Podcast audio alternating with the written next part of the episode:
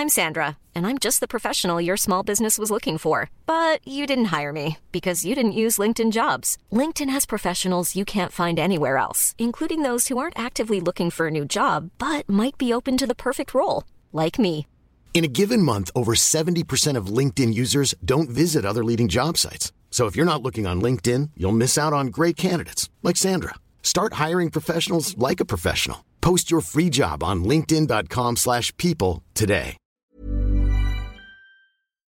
Salut à tous, on se retrouve en live pour un nouveau Talk GP au lendemain du Grand Prix de Valencia avec Michel Turcot, notre reporter sur les Grands Prix, euh, et un autre invité, euh, un autre pilier du paddock, un invité très spécial, Nicolas Goyon, qui nous rejoint. Merci d'être avec nous, Nicolas.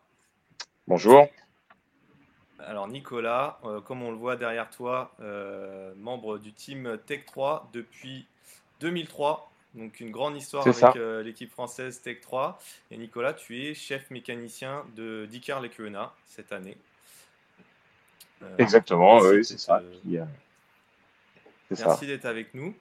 Euh, bah, Nicolas, une- ça fait euh, maintenant deux ans que, tu, que Tech 3 est passé avec KTM. Euh, après toutes ces années avec Yamaha, ben, KTM, ça ça n'a pas été forcément le choix le, le plus évident au moment où d'ailleurs où, où Tech 3 a choisi de rejoindre au niveau des résultats de la marque.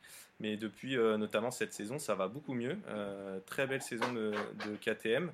Euh, quel est Mhm. toi ton, ton sentiment avec la marque autrichienne? Ça, ça progresse très vite ces, ces derniers mois. Oui, oui, effectivement, ça, bah, su- surtout sur, sur cette année où on voit que bah, les premiers résultats, les premiers résultats arrivent. Euh, moi, je vais dire que je suis assez content. On a perdu les, enfin, on a perdu les concessions, ce qui veut dire euh, les, points de concession, ce qui veut dire que bah, la marque s'est euh, grandement améliorée. Nous, c'était un petit challenge, un petit challenge de société. Enfin, Bon, tout un, ensemble d'éléments ont fait que fin, fin 2017, en dé- 2018, on a commencé un peu à réfléchir à, l'avenir de la société, notamment avec Yamaha, et on savait qu'on avait cette, euh, cette opportunité euh, d'aller chez KTM. Voilà. euh, L'an dernier, ça a été un petit peu, un petit peu difficile parce que les choses se sont fait assez, assez rapidement, avec, notamment avec KTM. on a signé assez rapidement avec eux et, on- et ils n'étaient pas tout à fait, tout à fait prêts à recevoir, à recevoir une équipe satellite. Voilà, on sait que, on sait que leur plan c'était d'attendre un petit peu et de, de le faire plutôt en, plutôt en 2020 ou 2021. Donc 19, ça a été un petit peu compliqué.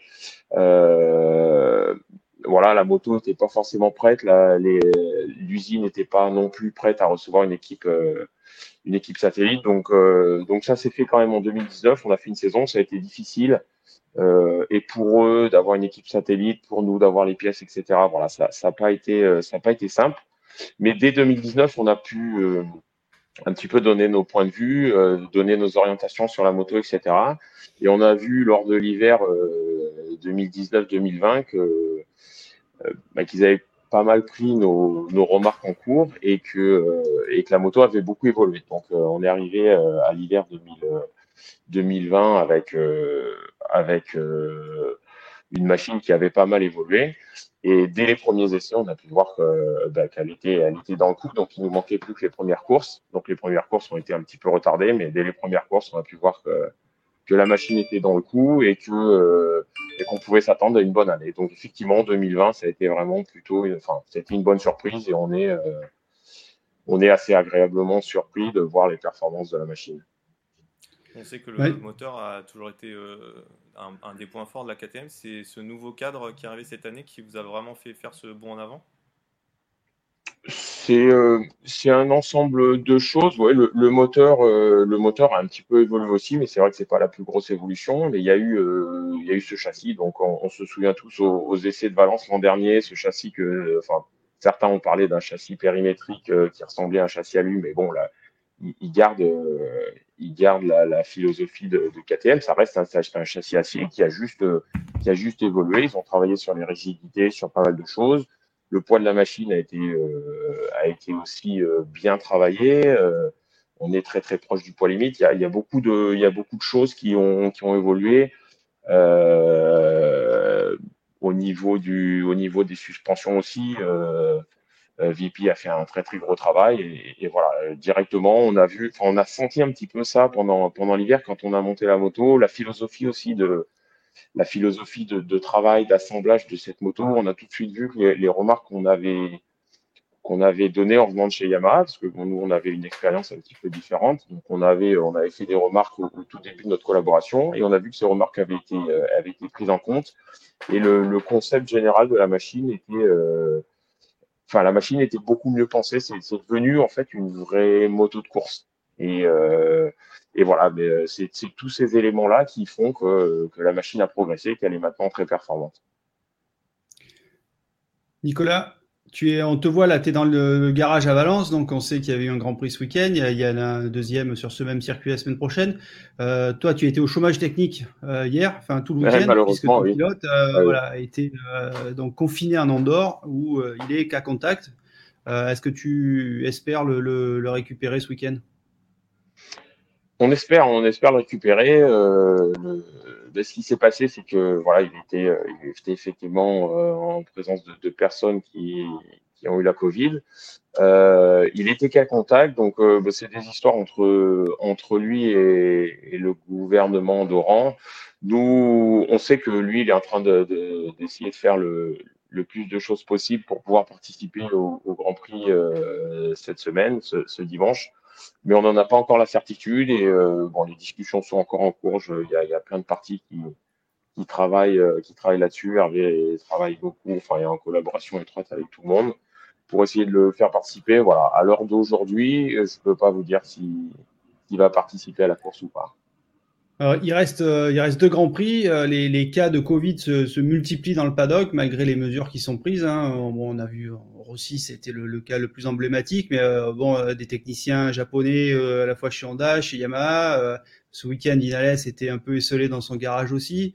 Euh, comment vous vivez, euh, vous vivez tout ça, vous, cette saison euh, vraiment très particulière, cette menace du Covid, ces, les restrictions, le fait d'être isolé, de même pas pouvoir aller dîner un soir dans un restaurant et décompresser un peu. Donc j'imagine, c'est quand même des conditions super difficiles. Quoi. Comment, comment l'équipe le vit?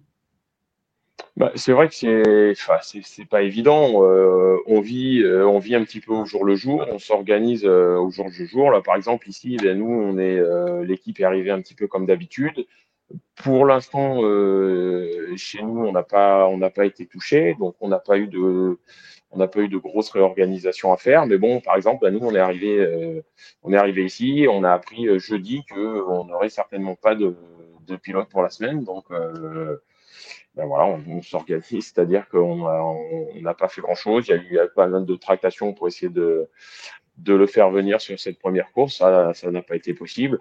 Voilà, c'est vrai que c'est une saison un petit peu, un petit peu particulière où on voit, euh, on voit à droite à gauche que des techniciens, euh, des techniciens euh, manquent à l'appel, que même éventuellement les, les pilotes, les pilotes sont pas là. Donc voilà, on réagit vraiment au jour le jour. On essaye de faire le plus attention possible. Euh, bon, on suit les, procédures, hein. c'est comme partout en Europe, hein. le, masque, on essaye de, se laver les mains, euh, de, euh, les gels, etc. Mais on n'a pas l'assurance à 100% de ne pas être touché, donc on essaye de suivre au, plus possible les, procédures. Et puis, et puis, jour après jour, on, on fait avancer le championnat. L'idée, c'est vraiment d'essayer de, d'aller au bout de ce championnat. Euh, pour l'instant, le, pour l'instant, on suit le, calendrier qui a été mis en place après, euh, après les premières restrictions. On arrive à, ben, il nous, il reste plus que deux courses, donc on va dire on tient le bon bout et euh, voilà, on fait, on fait suivre. enfin, on essaye de, on essaye de survivre en fait, c'est ça. Est-ce que tu sens que l'ambiance a changé un petit peu à Valence par rapport aux premières courses à cause du Covid? Est-ce que les gens sont plus précautionneux ben, disons que je dirais qu'à l'image de, l'Europe en entier, voilà, ces dernières euh, semaines, on voit que c'est quelque chose qui est en train d'exploser. Et, dans le paddock, euh, dans le paddock, malgré toutes les mesures, c'était aussi quelque chose qui est en train d'exploser. Donc, euh, par rapport au début de l'année, c'est vrai que là, les gens font encore plus attention. Tout le monde essaye encore plus de se protéger parce qu'on voit que, ben, comme on disait chez, chez Yamaha, je crois qu'il a manqué cinq personnes ce week-end, cinq techniciens. donc c'est partout et voilà, il nous reste plus que de courses. Donc on va vraiment faire tout ce qui est possible de faire pour bah, pour essayer de ne pas attraper euh, ce virus euh, sur les 15 prochaines journées, enfin sur les 15 jours qui arrivent. Et voilà, on va, c'est sûr que là, ça, les taux se resserrent et on essaye de, on va essayer d'échapper encore pendant 15 jours. On revient, on revient à ce premier week-end à Valence. Euh, Nicolas, bon, toi, tu étais au chômage technique. En revanche, de l'autre côté du garage, Miguel Oliveira a fait un top 5, un nouveau top 5, c'est son mhm. troisième. Euh, Paul Espargaro est monté sur le, sur le podium. Donc euh, là, on a, on a revu les, les KTM en grande forme, puisque Paul a également fait la pole. Alors on sait que, que Dany était venu faire des essais à Valence. On a l'impression un peu cette année sur les, circuits où vous avez pu faire, de, enfin en tout cas où le test team a pu travailler, vous êtes tout de suite beaucoup mieux. Et euh, sur les, circuits où ça n'a pas été le cas, c'est un, peu plus compliqué. Comment tu analyses un petit peu ce parcours jusqu'à présent pour, la marque Orange? Bah, C'est vrai que l'aide de, enfin, le fait d'avoir des informations de Dany, ça nous aide notamment au niveau des pneus. Ça nous permet de, de trier un petit peu les pneus. C'est d'autant plus vrai ce week-end que quasiment toutes les séances ont été perturbées par la pluie. Donc, euh, euh, bah, les pilotes sont arrivés euh, le, dimanche euh, sans trop savoir quel pneu, quel pneu allait être monté. Donc le fait que Dany ait un petit peu roulé ici, ça nous donne des, ça nous donne des données. Après, très honnêtement ici, ça, ça n'a pas vraiment plus, plus aidé la marque parce que quand Dany est venu tester ici, il avait vraiment d'autres préoccupations. Là, le, euh, KTM est vraiment focalisé sur l'année prochaine. Ils ont plusieurs euh, pièces à tester et je pense, euh, enfin, quand il est venu ici, il n'a pas vraiment testé de, de setting châssis. Donc, c'est vrai qu'il y a certains endroits où ça nous a vraiment aidé. Par exemple, à Misano, il avait fait des tests et là, il avait vraiment trié pas mal les pneus, trié des settings. Donc, on a pu s'en servir sur la course. Ici, c'est un petit peu, c'est un petit peu moins vrai.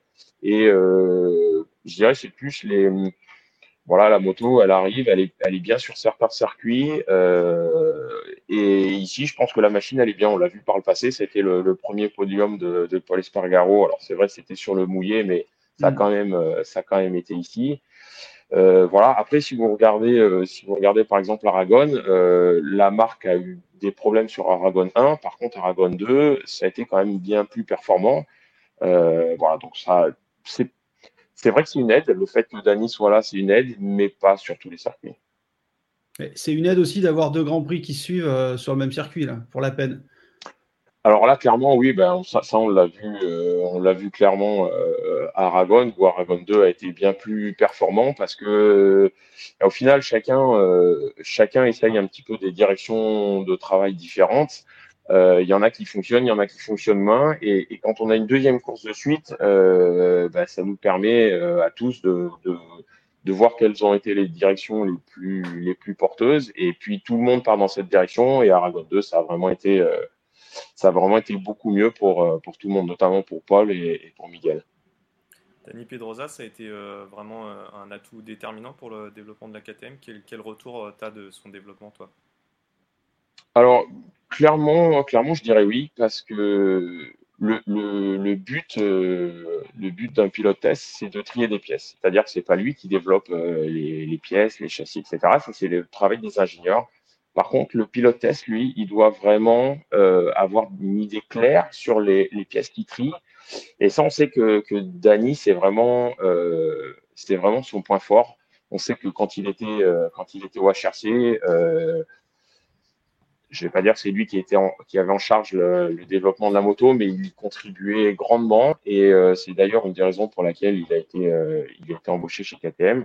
Et c'est vraiment un de ses points forts. Il est très très fin en, en réglage, en ressenti. C'est quelqu'un qui est capable d'analyser vraiment le comportement de la moto. Euh, euh par exemple, pour, pour donner une idée, dans un virage entre 60 et 50 degrés, il sait comment elle se comporte. Entre 50 et 40, il peut, il peut décrire le, de manière précise le comportement. Voilà, donc c'est vraiment quelqu'un qui est très précis et qui donne vraiment des directives très très claires aux ingénieurs. Donc clairement, euh, clairement oui, son travail influe le développement de la moto dans la mesure où quand une pièce est validée, quand une pièce est validée par lui, on n'a pas à revenir. On sait quand elle va arriver au, team de course, la les, pièces vont être performantes d'entrée de jeu.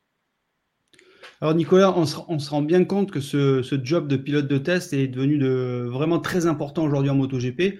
On voit les lacunes de Yamaha aujourd'hui qui sont liées justement à cette absence de, leader dans, le test team. On se souvient que Michele Piero avait donné le ton chez Ducati en faisant, en faisant progresser la, la Desmo Sedici.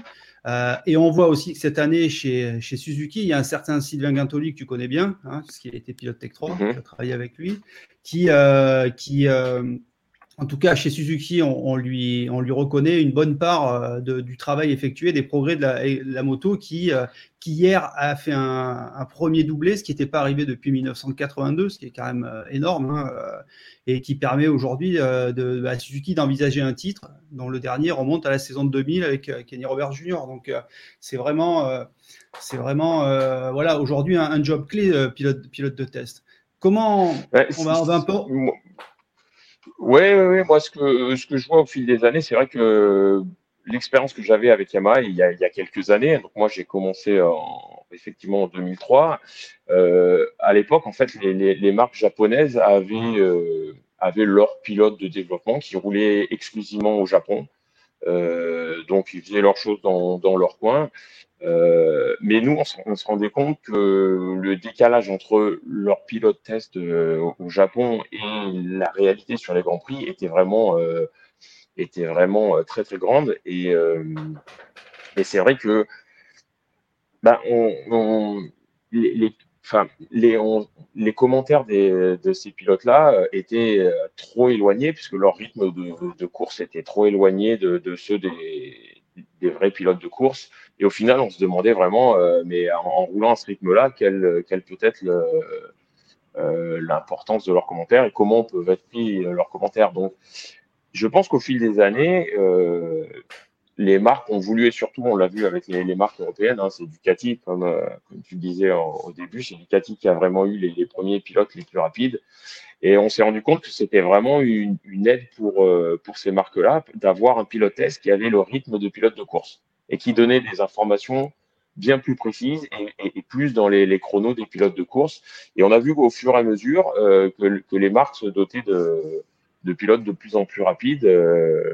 Euh, donc effectivement, alors maintenant on parle de, Sylvain Gattoli, euh, euh chez KTM, Dani Pedrosa qui est quand même une, une pointure. Et, et, petit à petit, même les marques japonaises s'y sont mis à avoir des, des pilotes, enfin des anciens pilotes de course pour le, le développement de leur machine. Qu'est-ce que tu penses de la, réussite de Suzuki Parce qu'on va revenir un petit peu, on va faire un petit peu, euh, parler un peu de, ce Grand Prix d'Europe. On a eu, euh, on a eu pas mal de, on va pas dire de surprises, mais en tout cas d'événements. Hein, notamment euh, cette première victoire de Joan Mir et, ce, ce break qu'il a fait au classement général sur Fabio et même sur Fabio qui est tombé. Donc on, va en reparler après. Mais un petit mot sur sur la réussite de Johan et de Suzuki. Alors, euh, Johan, bah, de toute façon, on le, on le voit arriver depuis, euh, depuis un certain temps. Hein. Johan Mir, on sait qu'il est très très fort. Euh, je me souviens à, l'époque, euh, son, son manager était le manager de, de Paul Espargaro. Euh, et je me souviens qu'à l'époque, quand, quand, Paul roulait chez, chez nous, déjà son manager nous parlait de, de ce jeune garçon qui, qui roulait en Espagne et qui avait un très fort talent. On l'a vu arriver euh, on l'a vu arriver dans les petites catégories et tout de suite il a été, il a été performant, il a gagné, euh, il a gagné le titre tout de suite. Euh, enfin voilà, on, sait que c'est un, c'est un pilote qui est performant, qui fait pas beaucoup d'erreurs. Euh, d'ailleurs sa saison, on, on l'a jamais trop vu dans la lumière, mais il a toujours été, il a toujours été placé. Et, et voilà, il lui manquait plus qu'une victoire. Alors c'est, c'est marrant parce que c'est au moment où tout le monde a dit, bah, ça va faire un ça va faire un champion du monde sans victoire, c'est pas très glorieux, etc. Et là, il a, il a fait taire un petit peu tout le monde dès ce week-end avec, euh, avec sa première victoire en Grand Prix, donc euh, bravo à lui. Euh, voilà. Ensuite, la Suzuki, on sait que, enfin, dans le paddock, ce qui se dit, c'est que c'est, c'est vraiment une machine qui est très très complète, qui a pas de, qui n'a pas vraiment de points faibles. c'est, on pourrait dire que c'est une, c'est une bonne Yamaha, c'est-à-dire qu'elle a la capacité de, de la Yamaha tourner euh, en virage. Donc elle, tourne très bien. Euh, c'est une machine qui tourne très bien. je pense qu'elle a un moteur un peu plus performant que la Yamaha. c'est une machine qui n'a pas vraiment de, gros défauts. Et, moi, je me souviens avoir discuté avec Sylvain Guintoli à Sepang, donc pour les essais de Sepang en début d'année, où il me disait être être bluffé par euh, les performances de cette machine. Donc déjà, lui, personnellement, il a battu son record du tour, je crois, enfin son propre record euh, à Sepang. Euh, il m'a dit, là, vraiment, je suis bluffé par le travail qu'ils ont fait. Je ne trouve pas de défaut à cette machine. Et cette année 2020 ça annonce vraiment bien parce que la moto est vraiment super bien. On rappelle que cette moto, donc un 4 cylindres, un moteur, un 4 cylindres en ligne comme la Yamaha, mhm. contrairement à toutes les autres motos euh, du plateau qui, ont, des V4.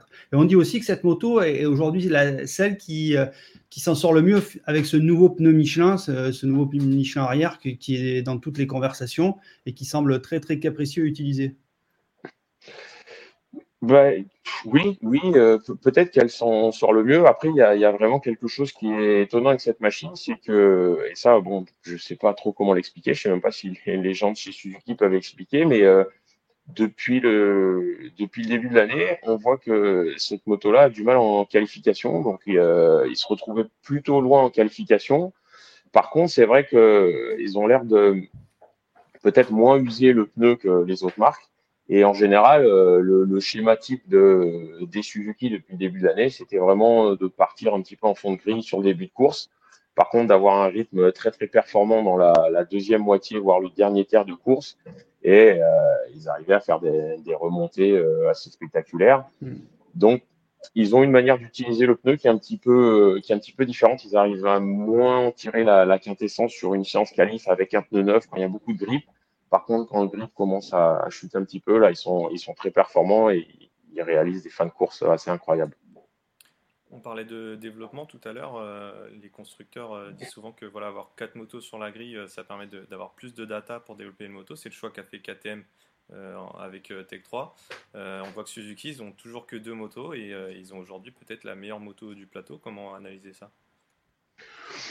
Bah, je, Suzuki a fait un, a fait un super boulot, euh, notamment, notamment depuis que, Sylvain est là. Ils ont une moto qui, qui, voilà, qui a pas de, qui a pas de gros défauts. Euh, alors c'est vrai qu'ils n'ont pas d'équipe satellite, ils vont certainement en avoir une bientôt. Euh, comment analyser ça? C'est ils, ont fait un, coup de maître, ils ont une bonne machine, ils ont en plus, ils ont deux pilotes qui sont euh, deux pilotes qui sont assez homogènes, euh, qui se poussent l'un l'autre. Ils n'ont pas de vrais euh, de vrais de vrais trous au niveau des pilotes. donc ça, ça, ça, ça les aide vraiment pas mal. Et,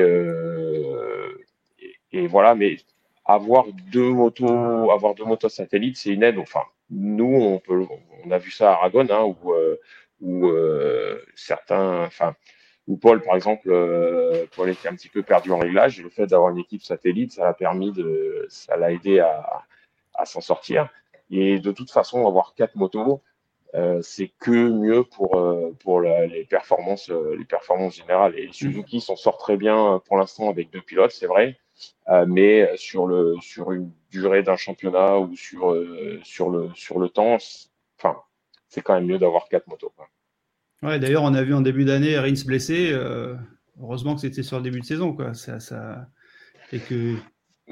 Ouais, c'est une saison particulière. Euh, c'est une saison particulière. L'absence, euh, l'absence de, de Marc fait que, en fait, chaque pilote, tout le monde s'est rendu compte qu'il pouvait, il pouvait participer au titre. Enfin, il pouvait, il pouvait être là dans la bagarre au titre. Et, et c'est vrai que Là, les pilotes, bon, Rins, s'est blessé en début d'année, il a manqué quelques courses, mais il est là pour le titre.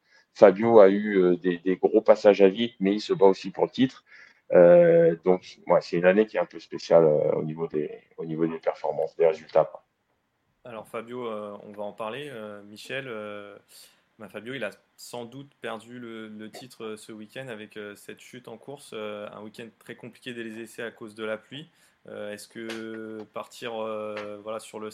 Est-ce qu'il avait un petit peu de pression au départ? Comment tu analyses euh, cette chute? Et d'ailleurs, comment lui il analyse? Il dit que finalement il a eu un peu le même réflexe que Zarco à, Barcelone. En voyant Espargaro chuter devant lui, il a touché les freins, c'est ça? Ouais, c'est exactement ça. Hein. C'est assez net. Je ne sais pas ce que, tu en penses, Nicolas, mais c'est assez net. Il, est, il tombe juste devant lui. Donc, quand on est sur l'angle à la limite, voilà, juste un, petit coup de pression en plus sur le frein et, et la moto, elle s'en va. Donc, après, comme il a très honnêtement reconnu lors de son débrief hier soir, même sans tomber, il n'aurait pas, pas fait beaucoup mieux qu'une place autour de 7-8. Euh, on voit que Morbidelli, euh, qui gagne quand même 15 jours plus tôt en Aragon, euh, bah, il se retrouve meilleur Yamaha 11e. Et voilà, il a, lui a souffert d'un problème de pression de pneus avant dans le paquet, comme c'était arrivé à Fabio en Aragon et dans une moindre, mesure également à, Franco, ça lui était, c'est aussi ce qui lui était arrivé à Aragon 1, puisqu'il a gagné le deuxième. Donc voilà, c'est euh, ce qu'on ce qu'on disait tout à l'heure, hein, Nicolas, c'est la Yamaha, elle est hyper capricieuse cette saison. Alors toi qui a, qui a, qui a pratiqué cette machine euh, pendant, pendant euh, 15 euh, ans, non, 17 ans, enfin de 2003 en fait. À... Pas 17 ans, mais oui, oui, de 2003 à, 2018. Une bonne quinzaine d'années, quoi. Hmm. Comment, comment tu analyses, toi qui connais bien, la, tu connais bien le service course Yamaha, comment tu analyses un petit peu la situation actuelle avec ces histoires aussi de moteur, parce qu'on n'en a pas parlé, mais euh, voilà, euh, tous les points ont été retirés, enfin, les points acquis à Gérez ont été retirés euh, à Yamaha pour avoir modifié des soupapes. changer des soupapes mhm. sur, les, sur les moteurs qui avaient des problèmes de fiabilité sans, avec des soupapes qui venaient de notre sous-traitant. Enfin, tout ça, ça, on, dirait des, des fautes de débutants quand même. Ouais, il y a pas mal de, il y a pas mal de, problèmes chez Yamaha en ce moment. Euh, il y a des choses où on en parlait avec, euh, on en parlait avec l'équipe il, y a, il, y a, quelques, euh, on en parlait hier. en 2017, on se souvient, bon, la dernière année où, où on était chez Yamaha, enfin dans la première année où il y avait Johan, puisque c'était 2018 la dernière année, mais on se souvient quand Johan a commencé à faire ses, les résultats, euh, les résultats assez bons, euh, on se souvient tous que, que Yamaha a dit ah oui mais la, la moto, euh, la moto de l'année d'avant, elle est beaucoup mieux que la nôtre. Valentino Rossi et, et Maverick Vignales ont commencé à regarder un peu ce qui se passait chez nous. Johan était très performant. et puis toute l'année, toute l'année, ils ont retesté les pièces de notre machine. Euh, et je, me souviens, moi, en fin, fin 2017, on a dû carrément, euh, on était avec euh, Jonas Folger, nous de notre côté, on a dû carrément donner notre moto à, Valentino Rossi aux essais de, Valence, donc après, après la saison, pour qu'il teste effectivement cette machine. Et, qui, bon, pour essayer de comprendre pourquoi ils avaient des problèmes alors que l'équipe Tech 3, euh, on en avait beaucoup moins.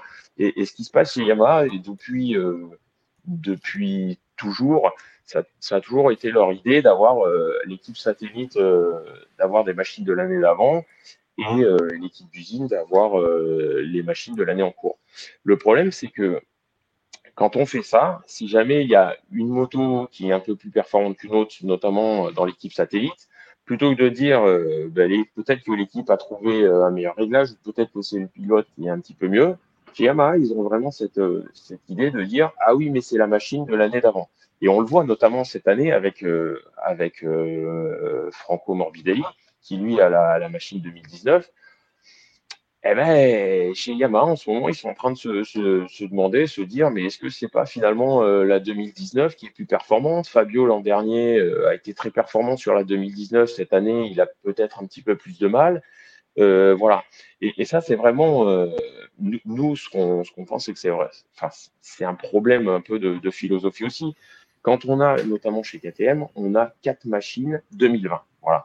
Et quand, quand Miguel Oliveira gagne une course, euh, les pilotes de l'équipe d'usine euh, vont pas euh, vont pas dire ah oui mais il a des pièces spéciales non c'est impossible tout le monde a les mêmes pièces et chez Yamaha c'est quelque chose qui, je pense qu'il leur manque et, euh, et, il ferait mieux d'avoir enfin il ferait mieux après ça c'est leur politique mais ça d'un point de vue technique il ferait mieux d'avoir quatre machines euh, du même millésime et ça éviterait de, de tergiverser à se poser des questions si les pièces de l'année d'avant n'étaient pas plus performantes etc donc ça c'est déjà une chose Ensuite, euh, ensuite au, niveau moteur, bah, c'est vrai qu'au niveau moteur, ils ont un problème. Euh, déjà, le moteur, il n'est pas très performant. Sait depuis longtemps que les, moteurs Yamaha sont jamais très, très, très, très performants. Mais en plus, cette année, euh, ils ont eu des soucis techniques. Donc, c'est bah, pas, pas un avantage. Euh, voilà, donc il cumule, euh, il cumule pas mal de, petits problèmes, plus les, les, techniciens qui ont manqué à l'appel en milieu de saison et en fin de saison.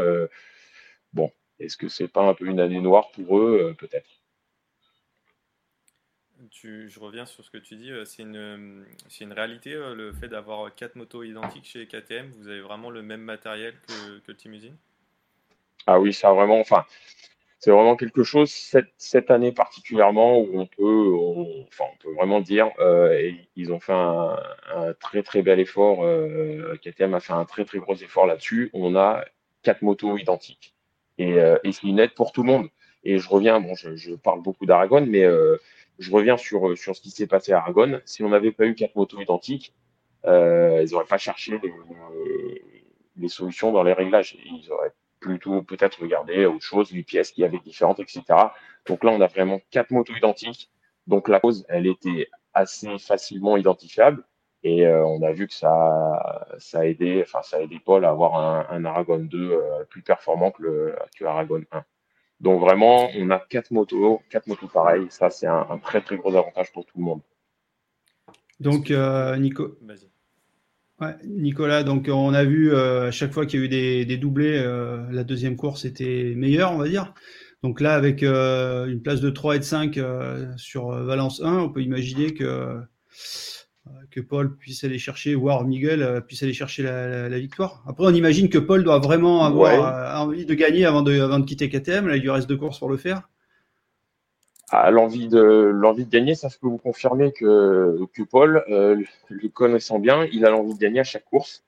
Euh, donc oui, il va il va faire l'effort supplémentaire. Euh, regardez aussi du côté de Binder parce que si, si ce que je m'avance c'est vrai, je crois que c'est Binder qui a le meilleur temps en course hier. Voilà.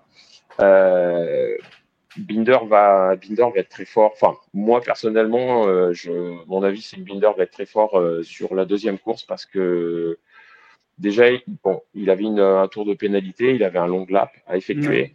Euh, il vient d'Aragon 2 où il a quand même fait une grosse, une grosse boulette sur le premier virage. Donc, il a abordé cette course avec avec pas mal de calme, mais euh, mais moi je pense qu'il va être très très fort, euh, il va être très très fort sur sur Valence 2. Est-ce que tu peux nous parler un petit peu de ton pilote à toi, euh, Iker Lecuena Est-ce que comment s'est passée cette saison tous les deux vous, vous découvrez tous les deux?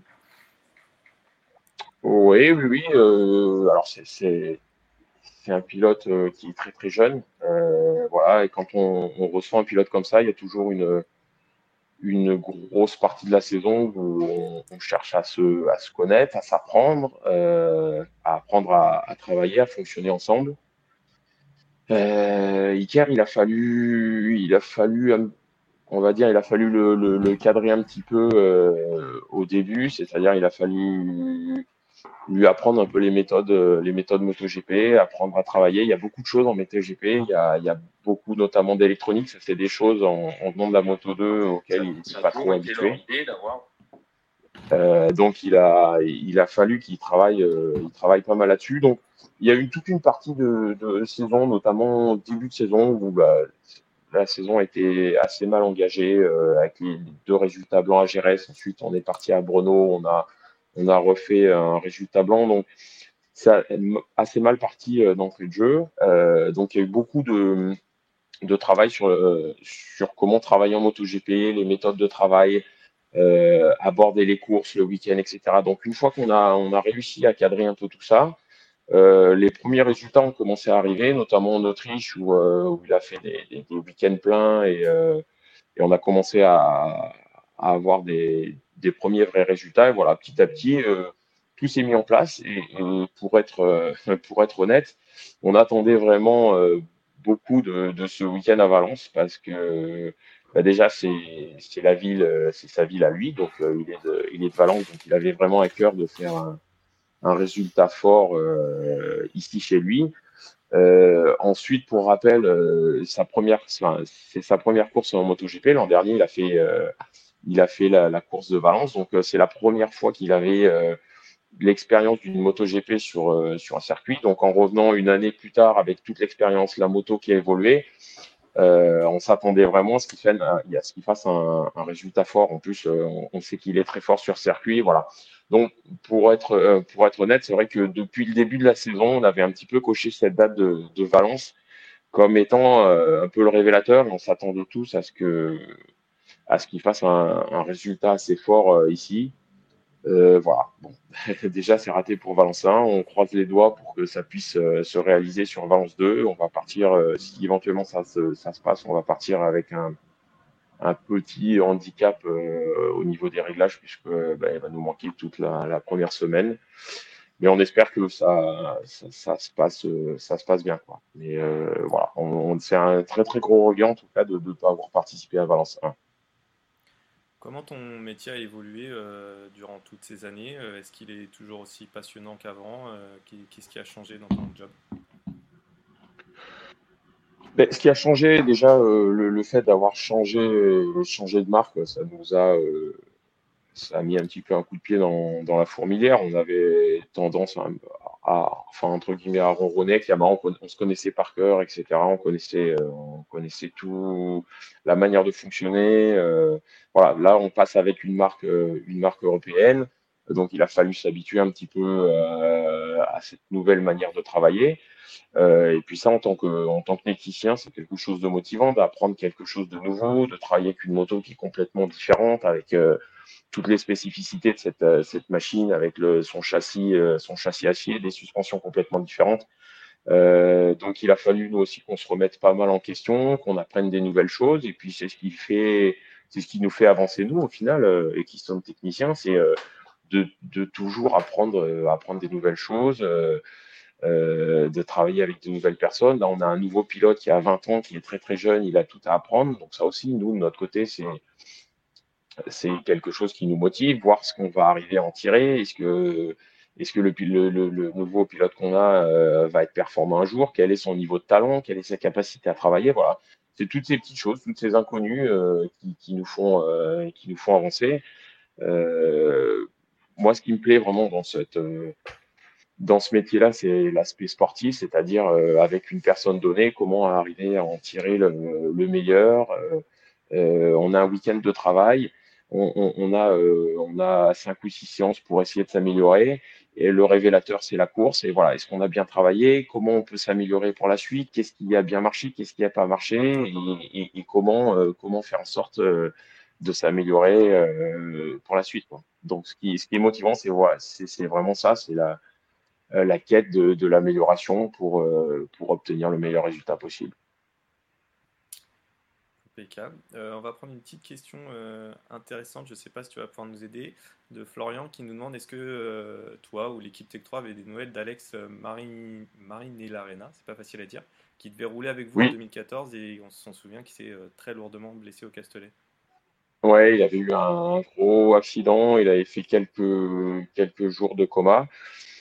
On le voit, on la voit pas beaucoup. On l'a revu, euh, on l'a revu il y a quelques années, moi, de, mémoire. Euh, il va, il va bien, donc il a plus trop de, séquelles. Donc déjà, il, a pu reprendre une vie, euh, une vie normale, ce qui était déjà le, principal après le gros, le gros accident. après, très honnêtement, on n'entend plus trop trop parler au niveau moto. Je sais pas si, je, je crois pas qu'il ait réussi à percer quelque part. Donc voilà, la seule chose qu'on sait, c'est qu'il euh, va bien.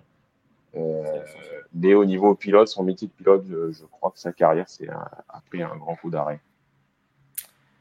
Très bien. Eh ben, on te remercie Nicolas, le temps passe euh, vite en ta compagnie. on espère que ce week-end, donc pour la deuxième épreuve à Valence, tu vas avoir du travail avec. ben, on espère aussi parce que le, le, temps passe lentement sans travailler, c'est un peu c'est pas très marrant. Donc on espère qu'on va avoir du travail. Et puis, euh, et puis Michel, on se retrouve euh, voilà, pour, euh, un deuxième Grand Prix à Valence où pourrait se décider le, titre 2020. Hmm. On sera là, hein, Nico, on viendra te voir. Oui, oui, oui. oui. Eh ben, moi aussi, je serai là. Je serai là, on va pas bouger, on n'a pas le droit de bouger, donc on va pas bouger. je t'appellerai par la fenêtre. Merci, à très Pas de problème. pour un nouveau débrief. Allez, salut. Merci, au revoir. Au revoir. Ciao, ciao. Mom deserves the best, and there's no better place to shop for Mother's Day than Whole Foods Market. They're your destination for unbeatable savings, from premium gifts to show-stopping flowers and irresistible desserts. Start by saving 33% with Prime on all body care and candles. Then get a 15-stem bunch of tulips for just $9.99 each with Prime. Round out Mom's menu with festive rosé, irresistible berry chantilly cake, and more special treats. Come celebrate Mother's Day at Whole Foods Market.